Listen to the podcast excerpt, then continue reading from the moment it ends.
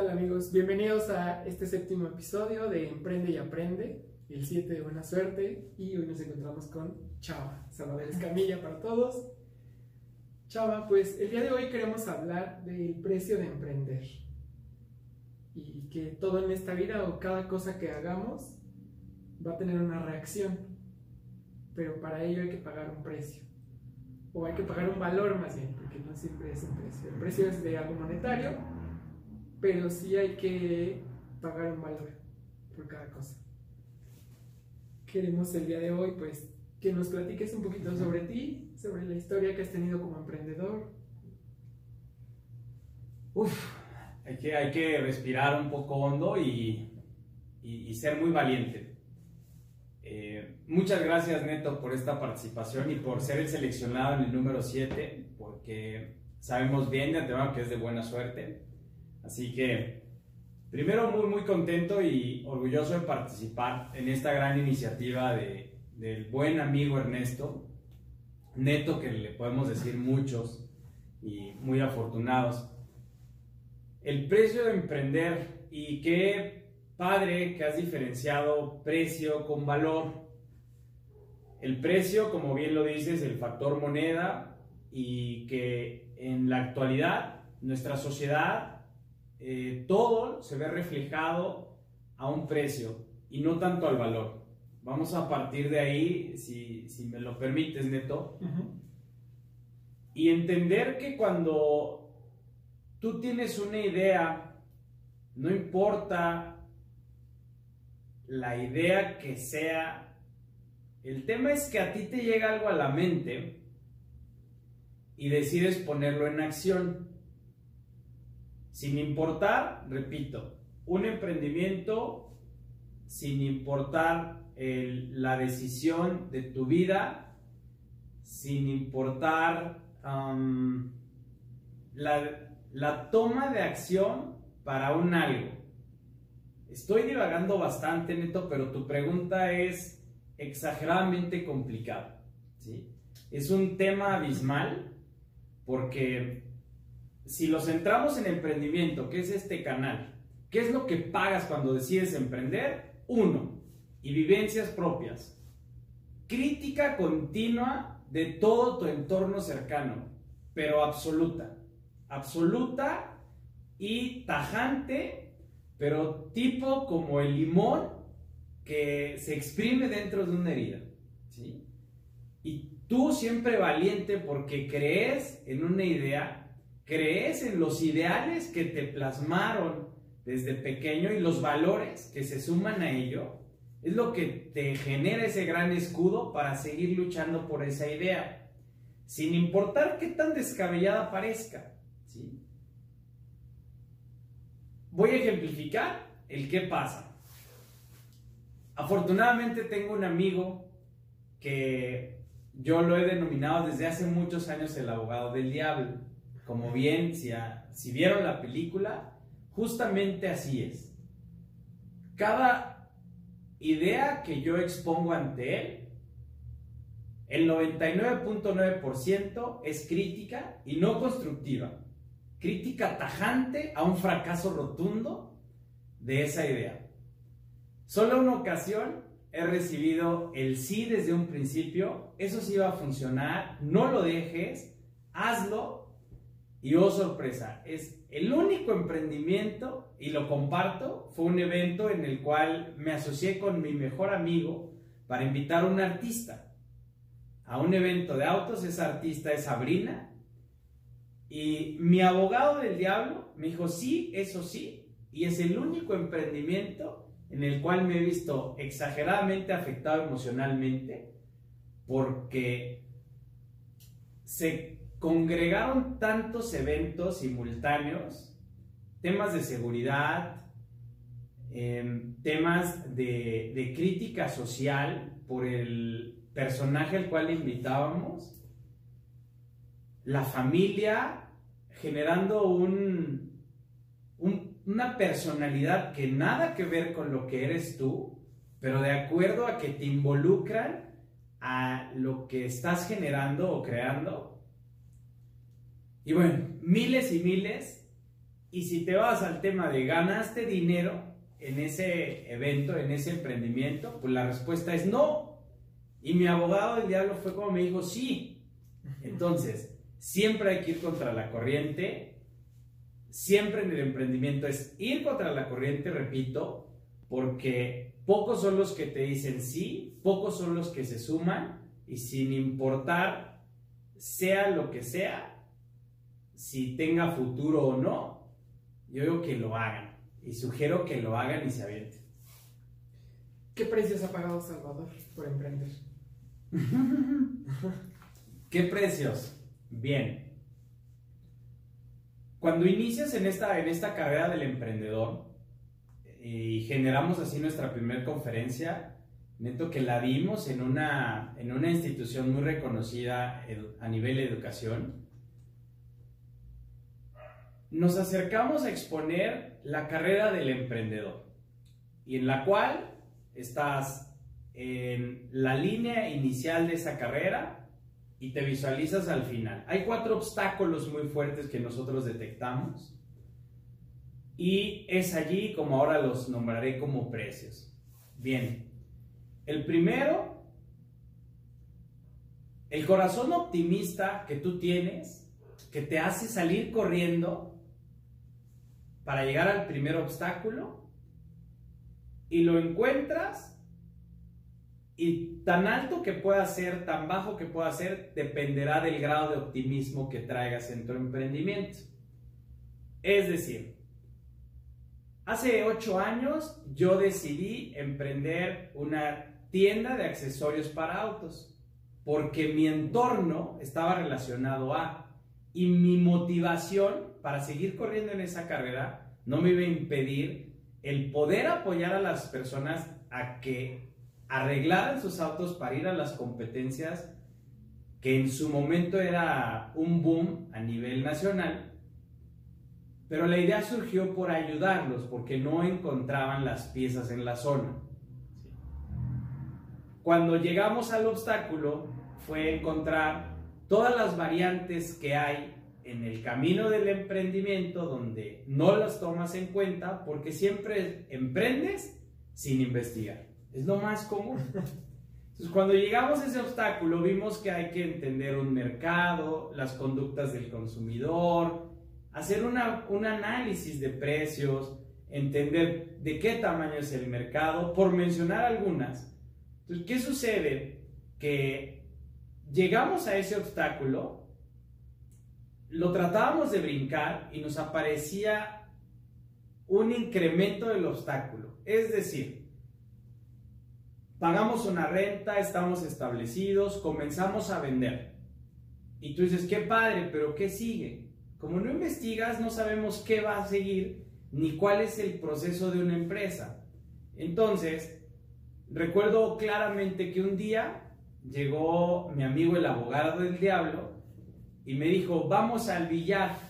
Y le dije, oye, espérame porque son las 7 de la noche y yo termino de trabajar a las 8. Entonces me dijo, ya cierra, güey, no has vendido nada. Y oh, sorpresa, ese día no había vendido nada en todo el día en ese emprendimiento. Y le dije, dame una hora y al menos yo pago una cerveza o un refresco en el billar. Y en esa hora que me quedé, vendí un aromatizante para coche con un valor de 15 pesos. Y entonces me llevo ese dinero para pagar un refresco en el billar. Y mi amigo, cuando escuchó la historia, en lugar de felicitarme, se comenzó a reír y me dice, son tus negocios que no funcionan. Entonces, yo le dije, pues vamos a jugar. Nunca fue algo dramático ni, ni un momento de quiebre o dejar el sueño, porque al llegar al día siguiente al establecimiento yo era el hombre más feliz del mundo. Porque lo que veía es lo que quería, lo que proporcionaba de servicio es lo que veía que necesitaban las personas. ¿Por qué digo que crece ese segundo obstáculo? Porque en esa carrera, cuando encuentras eh, la necesidad y empiezas a atender ingresos, tampoco sabemos cómo administrarlos. Entonces, esos 15 pesos que me gasté ese día, al día siguiente me hacían falta para la siguiente recompra de artículos para el inventario y entonces ya tenía problemas financieros. Entonces ese obstáculo crece y muchas de las personas lo brincan y empiezan a continuar en la carrera y llegan a un segundo obstáculo donde ya van en quiebra. O sea, ya traen números negativos. Entonces, si no comienzas a investigar en el primer obstáculo, es probable que lo brinques, pero en el segundo te vas a tronar. Pasa aquí que brinco, llego al segundo y en el segundo me doy cuenta que ya lo que tenía, ya lo debía. Entonces, pasó allí que algo inteligente que vale la pena hacer y que vale mucho reflexionar, en, en, que no solo tengas un ingreso, ¿no? O sea, vas a emprender, pero ten un colchón. Entonces, ¿qué precio pagué en el segundo obstáculo de esa carrera del emprendimiento? Que tenía que tomar una decisión muy importante en mi vida, que era o vender o lograr conseguir un inversionista para que se mantuviera ese emprendimiento. O sorpresa, que, que son problemas que para ti son del tamaño del mundo y que no sabes con quién platicarlos, cómo externarlos y cuando lo haces con alguien tú quieres escuchar una respuesta siempre. Todo el tiempo quieres la respuesta que tú deseas escuchar y es la que menos obtienes.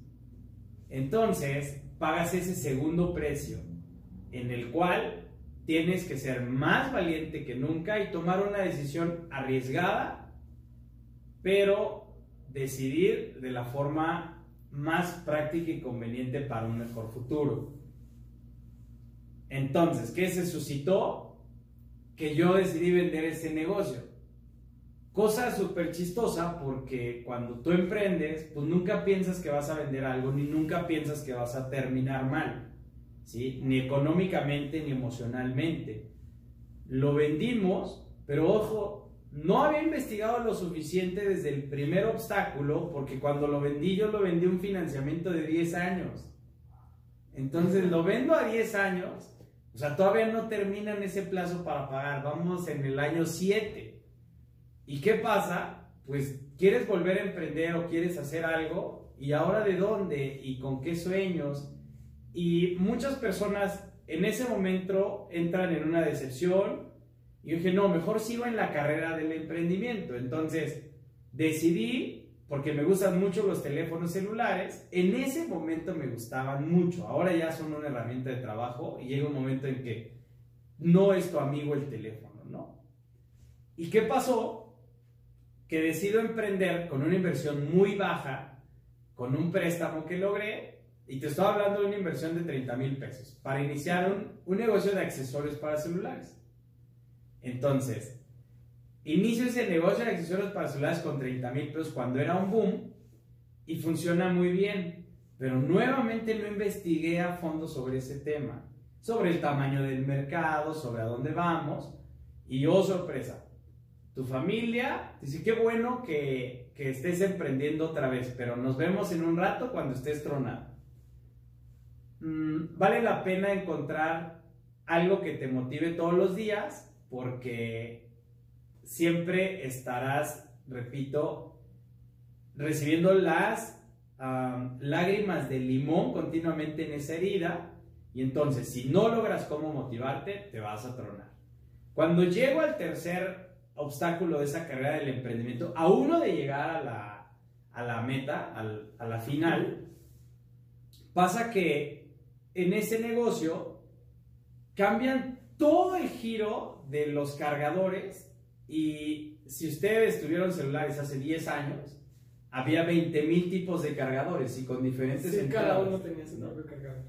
Entonces, eso era tu negocio, el tener casi todos los cargadores. Y de la noche a la mañana solo había dos cargadores. Entonces tu inventario se muere, tu inventario es obsoleto y tienes que invertir nuevamente en otro inventario. Entonces todo ese aprendizaje, cuando lo vives, sin, lo vives al viva México en la práctica, sin investigación, pues te vuelve a tronar. ¿Qué pasó en ese en específico? Decidí venderlo en el tercer obstáculo dije, bueno, pues no estoy para el negocio, no soy comerciante, no sé qué hacer. Pero ¿qué pasa? Que siempre hay por ahí una banderita blanca que encuentras y la tomas. Y se suscitó que mi hermana mayor me comentó que había una persona que había hecho un negocio súper poderoso a los 60 años de edad. Y me dice, así que arriesgate porque yo voy a estar siempre para ti. Mi papá siempre me decía, lánzate y hazlo, porque lo que no hagas, o si lo haces, de todos modos va a ser juzgado o criticado, entonces mejor hazlo. Y tenía esa contraparte de mi mamá, que era ella siempre un freno. Entonces, ¿a qué voy con ello? Otro precio a pagar es que en tu primer círculo familiar, todos tendrán un pensamiento diferente y tú tendrás que ver con quién encajas, con quién no y a dónde vas. Entonces, dejar muy en claro qué es lo que quieres y seguir en ese sueño sin afectar a terceros, porque algo que sí he de reconocer, que pude llegar a, la, a la, línea final sin dejar deudas, sin pelearme con nadie de, de los amigos, ni del círculo social, em, ni del círculo familiar. Pero, ¿qué pasó y qué es lo que más dolió? Como en resumen, es que no duele nada. Estoy muy contento. Pero justamente en, esta parte, o sea, ¿por qué emprender? Tiene un precio, muchas veces puede ser el tiempo, el tiempo con tu familia, el tiempo con amigos. Cuando tú estás emprendiendo, de pronto es como todo el tiempo estás en tu negocio, todo el tiempo estás trabajando sobre ello y pierdes algunas cosas. Si bien vas a ganar algunas otras, vas dejando cierta estela de pérdidas, por así decirlo. Ok. Pero ¿cómo no, cómo no perderte en el camino? ¿Cómo Salvador se sigue encontrando? Oye, algo, algo importantísimo. Quise, quise comentar la carrera del emprendedor para mencionar dos, dos, dos emprendimientos que tuve que no son fracasos, repito, porque no terminamos mal y se aprendió demasiado y fueron bajas inversiones. Pero lo que bien comenta Neto, todos, todos, todos los emprendimientos que mencioné, bueno, estos dos, eran a mi gusto y quería llevar a la clientela o a la audiencia a mi gusto. Cuando mi papá me comentó deja de hacerte tonto, muy sutilmente, y me dijo, ingresa al negocio familiar. Allí viene la verdadera historia y lo estuve guardando para dar el, punto medio de, este podcast, ¿no? Sí. Cuando me hacen ese comentario, yo tenía una novia y esta novia era muy exigente en sus tiempos conmigo. La Sevillana, el negocio actual que llevo más de 10 años al frente, cuando me dijeron deja de hacerte tonto, decidí ingresar a laborar a Sevillana. Y en Sevillana estaba mi mamá trabajando con dos colaboradores y tenían un horario de servicio de 9 de la mañana a 5 de la tarde, hace 10 años. Yo tenía una novia y esta novia me invitaba a su casa todos los días a las 6 de la tarde para jugar con ella y su abuelito, que grandes experiencias, y después cenar y regresar yo a casa a dormir. Todos los días. ¿Sí? Cuando yo comienzo a laborar en Sevillana, y te hablo en el primer mes, escuchaba a los clientes que me decían que necesitaban más tiempo en la tienda, que necesitaban más productos, y entonces decidí ampliar el horario de servicio. Una hora antes y cerrábamos una hora después. Problema uno, ya no llegaba la cena y ya no llegaba a jugar, ¿sí? porque yo tenía que desplazarme 30 minutos a llegar con mi novia. Primer dilema, ¿qué será mejor? ¿O sigues con tu novia o sigues trabajando para forjar un mejor futuro. Busca un mentor, un maestro y un coach, porque no tienes que casarte con una sola idea. Mi abuelo, el papá de mi mamá, siempre estuvo en el camino de la productividad y yo me sentía muy identificado con él. Y muchas veces me comentó que es muy interesante y muy importante querer a una mujer y estar con una mujer, pero nunca dejar de producir. Por otro lado, mi papá era en el, no hombre, pues tú deja que funcionen las cosas y vete con tu novia. ¿Sí? Entonces, primera decisión fuerte, decidir qué sacrificas o cómo manejas eso. Yo no supe manejarlo en ese momento, soy muy claro, porque no tienes, no sabes qué hacer. Pero yo quería, me gustaba mucho la actividad en Sevillana. Entonces, no solo amplié una hora, sino fui a un cibercafé, conocí a Juan Antonio, lo invité a colaborar con nosotros y el horario de servicio, después de que Juan Antonio se involucra con nosotros, aperturábamos a las 7 de la mañana y cerrábamos a las 8 de la noche. Entonces, se vuelve un estilo de vida, se vuelve mi gusto y ups, problemas con el ámbito sentimental. O sea, te vuelves muy celoso de tu tiempo, muy egoísta y ya no hay tiempo para otras personas. O sea, solo para lo que tú quieres. Eso es lo que yo experimenté. Entonces, por eso menciono, tengan un maestro, un coach y un mentor porque yo terminé la relación amorosa, seguí en Sevillana, muchos frutos, mucho éxito, muy bien, pero fue el primer precio que pagué cuando ya me dediqué realmente 100% al emprendimiento. No supe cómo llevar los tiempos. Justamente la parte sentimental ha sido el precio que has pagado entonces. En ese momento, sí, y en el segundo momento también. Y al día de hoy ya no, porque ya lo comienzas a equilibrar. Yo siento que y creo firmemente que es un aprendizaje continuo, porque al tener esa primera ruptura, Ernesto, seguí trabajando a llegar un momento en que éramos un equipo de 40 personas, con un horario de trabajo de 6 de la mañana a 8 de la noche, y la entrega era de lunes a domingo. ¿Qué pasaba? Que adiós comidas familiares, adiós los autos que eran mi pasión, pero no estoy arrepentido que quede claro porque lo disfrutaba al máximo.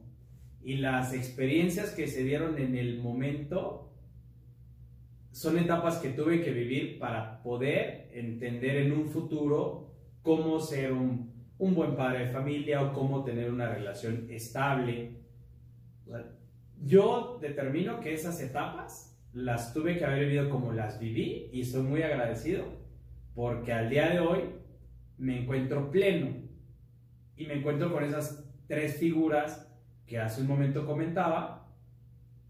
Y difícil de entender y comprender, pero ahora el círculo familiar primario son los únicos que te hacen fuerte. Porque te ven en un crecimiento, pero con una, con no un equilibrio en la balanza.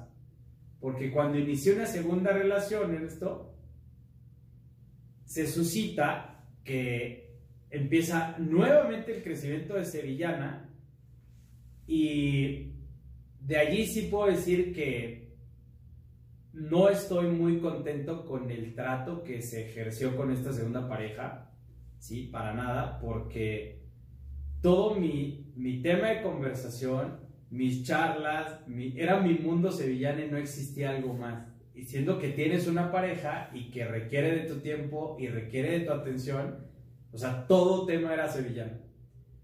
Porque teníamos planes de expansión que sí se lograron, pero llegó un momento en que en un desayuno me, hacen una pregunta muy personal y yo respondo con algo de sevillana y pum, pues casi muy sutilmente me dijeron, pues ya podemos pedir la cuenta y nos vamos. Y de ahí terminó esa segunda relación. O sea, sí fue un pago del tema amoroso, nuevamente por este crecimiento que yo buscaba o esta entrega total a mi pasión, porque no era general, sino era, era lograr el objetivo que tenía en mente y por eso digo que te vuelves egoísta cuando estás solo en tu sueño y en tu pasión y no aprendes a compartir. ¿sí? Aprendizaje de esa parte, etapa que tuve que haber vivido bien. Si hay que pedir disculpas a alguien, lo, lo hago en este momento y lo hago así público. Porque en su momento no supe cómo llevarlo, pero repito, no lo sabía, no tenía un maestro, no sabes cómo hacerlo. Así que ahora ya estoy preparado. Y que para aquellos que siempre dicen que el precio es muy alto, yo podría decirles que no lo es tanto. No lo es tanto como lo vemos y nos gusta ahogarnos en un vaso de agua siempre, porque quieres darle una buena vida a tus hijos y necesitas trabajar 24/7, pues paga el precio de dejar de verlos. O sea, cualquier acción que tú hagas va a repercutir en alguien más. De acuerdo. Pero solo tú puedes ser responsable de lo que eres tú y de nadie más. Lo entiendo perfectamente. Entonces, y lo comparto. Para aquellos que creen que es muy difícil y que el precio es muy alto, sí, el precio es muy alto, pero la recompensa es todavía más alta. Yo confío plenamente en eso. No difiero en ninguna de las palabras que acabas de comentar, Neto. Algo que, que puedo añadir es que no estamos acostumbrados, no, no voy a hablar de más, voy a hablar de mi persona, no estoy acostumbrado a expresar mis emociones, mis sentimientos, ni mis anhelos. ¿A qué voy con ello? Si tu sueño es tener una empresa y tu sueño es emprender toda tu vida, compártelo con tu familia y que te conozca tal y como es. Compártelo con tu pareja, pero así de puntual. O sea, yo jamás voy a dejar de emprender porque creo que eso es mi razón de vida. Yo no voy a dejar a un lado mi empresa. O sea, tú como pareja vas a ser el, la número dos porque mi empresa es mi sueño. Entonces, súbete al barco conmigo y vamos a vivir juntos en ese barco esa parte de dejarla tan clara es lo que a mí me, me costó trabajo. Entonces yo invito a que sí pensar en el largo plazo, como lo comentan, la recompensa es muy buena, ¿sí? Pero siempre ser muy claros. Y es ahí donde pienso, y ahora sí lo voy a hacer global, que la mayoría de las personas, uno, no sabe qué es lo que quiere y vale la pena trabajar en ello. Y dos, cuando emprendas, no lo hagas con el afán de irte a pelear contra el mundo, sino que sea parte de tu sueño, investiga algo para que puedas llevarlo de la mano y siempre sin afectar a terceros. Eso es un punto muy importante. ¿Qué recompensas ha tenido Salvador en estos 10 años? Wow, neto, sí, aquí sí es. Mencioné hace un rato como los detalles sentimentales, pero recompensas.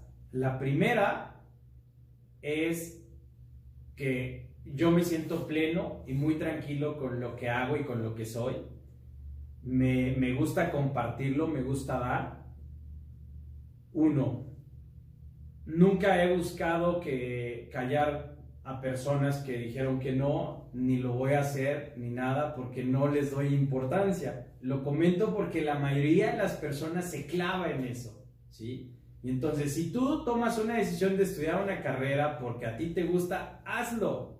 Si tú decidas tener una relación amorosa, hombre a hombre, mujer a mujer, háganlo, porque es tu vida, y bien lo comentó Neto. Entonces, solo tú eres responsable de tu vida, de tus actos. Recompensa más importante. Uno, el ver la sonrisa de mi mamá cada que le platico mis sueños, porque es con quien más tengo contacto. La primera operación comercial que hice en Sevillana fue fallida.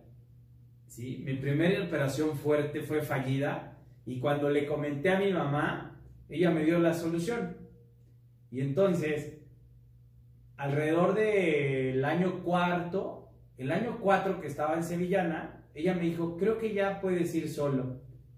Y cuando vi esa mirada y esa sonrisa, decir, bueno, pues ya voy. Entonces, esa confianza que te brindan, uno, después de que talacheaste tanto contra viento y marea, es muy satisfactorio. Dos, el que personas mayores y, y allí voy a involucrar a mis parientes, te comenten y, uno de ellos lo tengo muy grabado, se acercó y me dijo hace como un año, oye, eh, no estoy acostumbrado a hacer esto, pero vas muy bien, te felicito y es admirable lo que haces. Nunca más lo vas a volver a escuchar de mí, así que vete. Ah, bueno, pues muchas gracias. El que te pidan tíos consejos en sus empresas, sin importar que ellos tengan 60, 70 años, 80, de acuerdo a lo que tú como te mueves o como te ven, te pidan un consejo, te hace muy feliz. Y por otro lado, lo que más satisfacción me da, y lo platiqué con una señora de 70 años hace no mucho, es poder llegar a, a mi empresa muy temprano sin que lleguen todos todavía, o sea, antes de que, de que salga el sol, y poder encender cada una de las computadoras. Porque yo en mi escritorio no tengo computadora. Siento que no la necesito porque si no deja de trabajar mi computadora personal, mi cerebro. Y entonces llego y prendo la computadora de cada uno de ellos. En su momento llegué a aprender 35 computadoras. Cuando hacía eso, era como mi carrera del emprendedor, que tengo 35 obstáculos para que esto pueda avanzar. Eso me llena de una satisfacción total el ver los logros que se tienen, no solo de, en tema infraestructura o tema material, sino el que ellos llegan y al ver su computadora encendida, llamemos un vendedor Antolín, llamemos Cristian, llamemos eh, Fabiola, llamemos a Andrea, al ver su computadora encendida, él tiene más entrega nuevamente que nosotros para su empresa, para su trabajo. Entonces, ganas un reconocimiento con ellos, no por líder, no por liderazgo, sí por liderazgo, perdón, pero no como un líder autocrático, sino un líder empático, donde ellos cuando encienden una computadora tarda dos minutos en encender la computadora al 100. Entonces, esos dos minutos para ellos es desde las 7 de la mañana, esos dos minutos les saben a gloria. Y cuando la están encendiendo por sí solos, dicen, qué flojera y vienen malos pensamientos y demás. Cuando llegan y la ven encendida, alguien se preocupó por mí. Y eso me llena demasiado. Esas son las recompensas. Sí, totalmente. Experiencias incontables. Experiencia incontable, no, todo, todo lo puedo platicar, muy transparente. Me dolió mucho un día que mi mamá se molestó conmigo que porque solo pensaba en la sevillana. Estábamos en una hora de cierre cuando en la tienda que está frente a la terminal de autobuses y ella tenía una botella de agua en las manos. Y me dices que solo piensas en sevillana y no tienes cara para otra cosa ni tiempo para otra cosa. Y destapó la botella y la chorreó en el piso de la sevillana. Pero en forma de, que dar a entender que ella estaba enojada con la sevillana. ¿Sí? Entonces cuando empezó a regar el agua allí, me dio, en primera, no me dio risa ni coraje, sino me dio un sentimiento de enojo, de impotencia, porque ella no puede decirle nada. Eso es de lo que más me ha dolido. No me dolió cuando un proveedor llegó y observó todas mis instalaciones y me dijo, pues es que nosotros solo le vendemos a grandes empresas. No me dolió, le dije, pues muchas gracias, me puse a trabajar, nos vendieron al año siguiente, pero que me haya dolido eso de mi mamá, mucho. Y me enojé una vez con la sevillana nada más, porque en la segunda ruptura amorosa, dije, pues me terminaron nuevamente por la sevillana. Y me enojé con la sevillana. O sea, con mi espacio de trabajo, estaba enojado, pero cuando llegaba a mi espacio de trabajo me sentía nuevamente el hombre más feliz. Estaba enojado como con el nombre. Digo, todo eso es contable, todo se puede platicar, pero yo sigo insistiendo en que emprendan, que luchen por su idea, que vean las grandes recompensas, vean esos 10 años que hay atrás y vamos a llegar al 11 ya dentro de muy poco. Si es difícil, si hay un precio muy alto, porque también hay, hay puntos que no se pueden, sí precio y sí valor. El, el precio en qué quedan, en que habrá muchas cosas que no puedas lograr en tu empresa, la verdad hay que ser muy francos.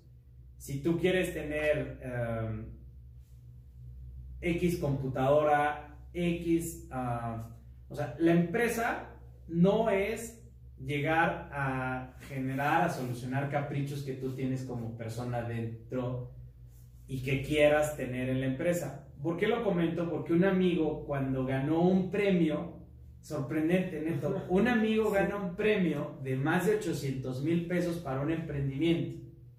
Y lo primero que hizo fue ir a una tienda de, supermercado a comprar el mejor escritorio, la mejor silla, la mejor computadora y ya solo tenía 400 mil pesos para el emprendimiento. 400 mil los gastó en toda la oficina. ¿Sí? O sea, cumplió un capricho que tenía y así no son las empresas. Entonces la empresa no es pagar los precios que tú quieras, sino lo que necesita tu empresa. Y de valor, entender todo lo que valora un cliente. No puedes decidir tú el tener esta marca o esta, um, este diseño de botella porque a ti te gustó, sino es lo que digan los demás. No vas a cumplir caprichos propios, ¿no? Ese es el primer error que se comete. Y el primero de muchos que solemos cometer. Sí, en efecto. Dentro de las limitaciones empresariales, sí cada empresa tendrá su, su lapso de vida, o sí cada empresa tiene un límite, pero por eso hay que buscar una nueva. ¿Qué está buscando hoy Salvador? Yo veo muy claro, Nito, el que hay un crecimiento continuo de los mercados de nuevos mercados. Si, si hablamos de, que mi vida es emprender y que la pareja que llegará a mi vida tendrás que subirse al barco así de claro, no porque yo lo diga, sino porque yo me subiré también a su barco, ¿sí? ¿Por qué lo comento con ello? Porque recuerden que mi primer error fue no saber manejar, uno, las finanzas y dos, fue en el tema sentimental el cómo ser más comunicativo. ¿A dónde, ¿A dónde vamos? La empresa tradicional es un servicio de compra y venta. Siempre hemos estado atacados por las fábricas y no solo en nuestro giro, que es todo para hacer pan y pastel. Lo escucho en el giro de la construcción, lo escucho eh, en el giro de ferreterías, etcétera, etcétera, etcétera. Entonces, vale la pena entender que ese ciclo de vida de tu empresa, como aumenta la competencia, vas a tener menos utilidades. Y si tu competencia o tu rival más fuerte es ya directamente un fabricante, entonces cada vez van a, a disminuir esas utilidades. No quiere decir que tú mm, satanices el mercado, no, ni que crucifiques ya a esa empresa. Vale la pena ir, ir surfeando en esas olas del mar, pero comenzar a construir algo que esté en un nuevo mercado. Y ese algo puede ser un giro totalmente diferente, puede ser un emprendimiento que tenga que ver con negocios a futuro, puede ser cualquier otro proyecto. Nosotros en particular estamos cambiando toda la estructura organizacional de Sevillana para que cada vez haya más puntos de venta, pero con líderes específicos. ¿A qué vamos con ello? Que tendremos expansión con una utilidad muy mínima, pero tendremos posicionamiento en el mercado. Por otro lado, estamos construyendo una consultoría en el tema de servicios, en el cual estamos creyendo en los negocios del futuro, porque para allá son las tendencias y la, la nueva clase, no, no es la nueva la nueva generación que estará comprando en esos negocios venideros, en ese futuro que ya se está adelantando, son, serán la fuerza de compra. Por eso hay que comenzar a construir ello. No dejar lo que hay, pero comenzar a construir nuevos. Y ese es por mencionar alguno de ellos, ¿no? EICE, que es el que estamos formando. Siempre buscar nuevos nichos. De acuerdo. Pues, muchas gracias por el día de hoy, Chava. No, de qué, gracias. Agradecemos a, a, todos los que nos ven en Emprende y Aprende. Uh -huh. Y la recomendación de Chava es que nos atrevamos a pagar el precio por emprender. Totalmente. Muchas gracias Chava por tu tiempo y no se olviden de darle me gusta y compartir el video. No lo olviden. Nos vemos la siguiente semana. Gracias. Gracias Neto. De nada, Chava.